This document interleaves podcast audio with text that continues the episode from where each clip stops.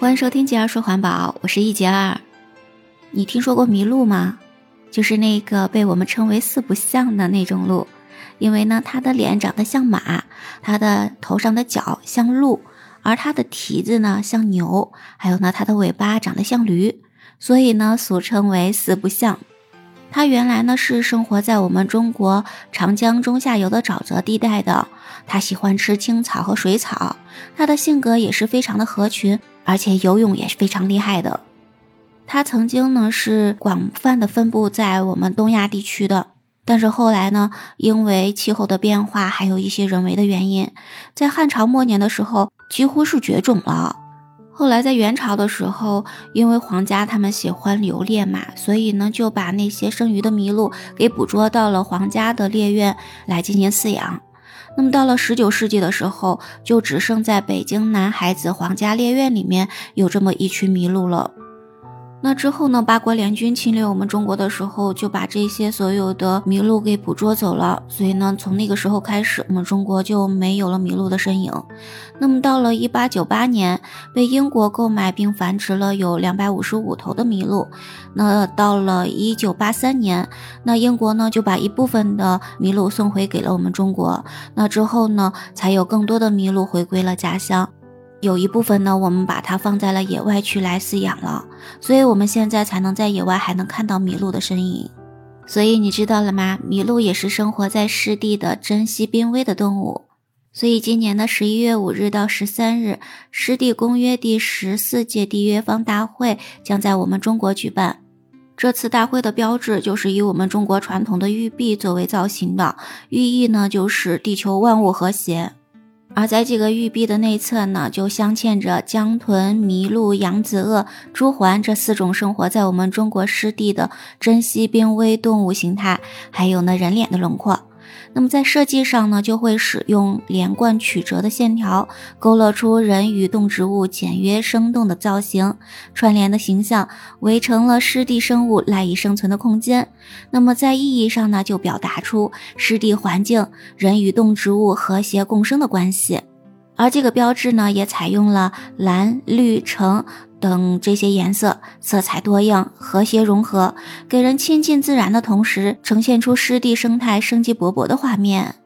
那我我们这次承办的会议主题是定为“珍爱湿地，人与自然和谐共生”。那么这次第十四届湿地公约缔约方大会在我们中国武汉设置了线上线下的主会场，还在瑞士的日内瓦设置了线上线下的分会场。咱们在前面的节目中也都说过了，湿地呢被称为是地球之肾，对地球的生态环境有着非常大的影响。所以呢，我们这次湿地公约第十四届缔约方大会，那主要的目标也就是加强合作，更好的保护地球之肾了。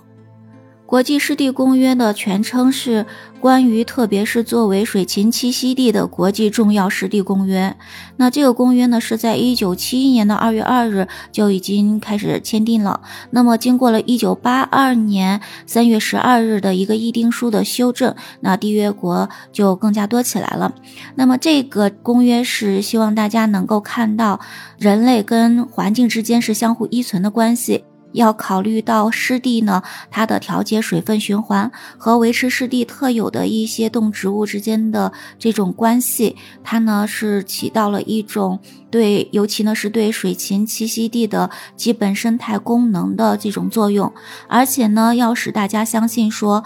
嗯，对于湿地来讲呢，它是具有巨大的经济、文化、科学和娱乐价值的这种资源的。呃，如果呢湿地呢遭到破坏，它的损失是不可弥补的。而且呢，我们期望未来，嗯，要阻止湿地被进一步的侵蚀和丧失。那尤其呢是季节性的迁徙中，水禽呢可能会超越国界，所以希望呢各个缔约国应该承认说，湿地是国际性的资源。那么我们应该协调一致的去来保护好湿地和生活在湿地的动植物。今年是我们中国加入湿地公约的三十周年。那么在这三十年里面，可以说我们中国在保护湿地方面也是取得了非常大的成绩。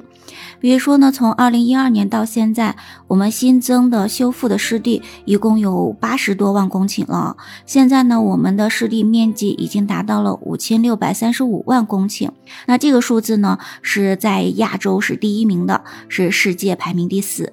到今年为止，湿地公约认定的国际湿地城市在全世界一共设有四十三个，而我们中国呢就有十三个。那武汉、哈尔滨、海口等等这些城市都是包含在内的。湿地公约的秘书长也说，我们看到了中国在湿地保护方面的领导力，所以说我们中国真的是非常有资格来承办湿地公约第十四届缔约方大会的。这次大会非常重要的一个成果就是正式通过了《武汉宣言》，因为呢，这个宣言中说，自从湿地公约缔约五十一周年来呢，尽管已经指定了两千四百六十六个国际重要的湿地，认定了四十三个湿地城市，发起了十九项区域倡议。各方呢是为实现湿地持续保护做出了非常多的努力，但是呢，全球自然湿地的面积仍然是减少了百分之三十五。所以，武汉宣言是呼吁各方采取行动来遏制和扭转全球湿地退化引发的系统性的风险。那我们中国呢也会采取一系列的一些措施，比如说呢，我们会陆续。去建立一批国家公园，那么这些国家公园呢，将会占到我们陆域的国土面积的百分之十左右。我们会把大约呢一千一百万公顷的湿地纳入到国家公园的体系，重点建设三江源、青海湖、若尔盖、黄河口、辽河口、松嫩鹤乡等等湿地类型的国家公园，还会实施全国湿地保护规划和湿地保护重大工程。在进行这些重大工程的建设的同时呢，我们除了会进行国内的湿地保护，也将会推动国际间的交流合作，来共同保护国际的湿地。那么这里面的一些措施呢，就包括保护四条途经我们中国的候鸟迁徙的通道，那还有呢，在深圳建立国际红树林中心等等。武汉宣言中还呼吁说，推进湿地保护、修复、管理以及合理和可持续利用的立法和执法。而我们中国呢，是从今年的六月一日开始，就正式开始实施了《中华人民共和国湿地保护法》。那么，武汉宣言呢，可以说是我们中国向全世界宣告了我们中国在加强生态文明建设、推进湿地保护事业高质量发展的这个决心和责任了。而湿地公约的秘书长也说，武汉宣言的通过是展现了各个缔约方对湿地保护的高度重视和创新举措。那么会期待未来各方携手共进，形成更高水平的全球合作。所以呢，让我们一起努力，携起手来，共同来保护好湿地，保护好我们地球之肾。那么对于保护好湿地，你有什么好的意见和建议吗？在评论区跟我聊一聊吧。我们今天的分享就到这里啦，感谢你的聆听。喜欢我的节目，不要忘记关注、订阅、点赞哦。我们下期节目再见，拜拜。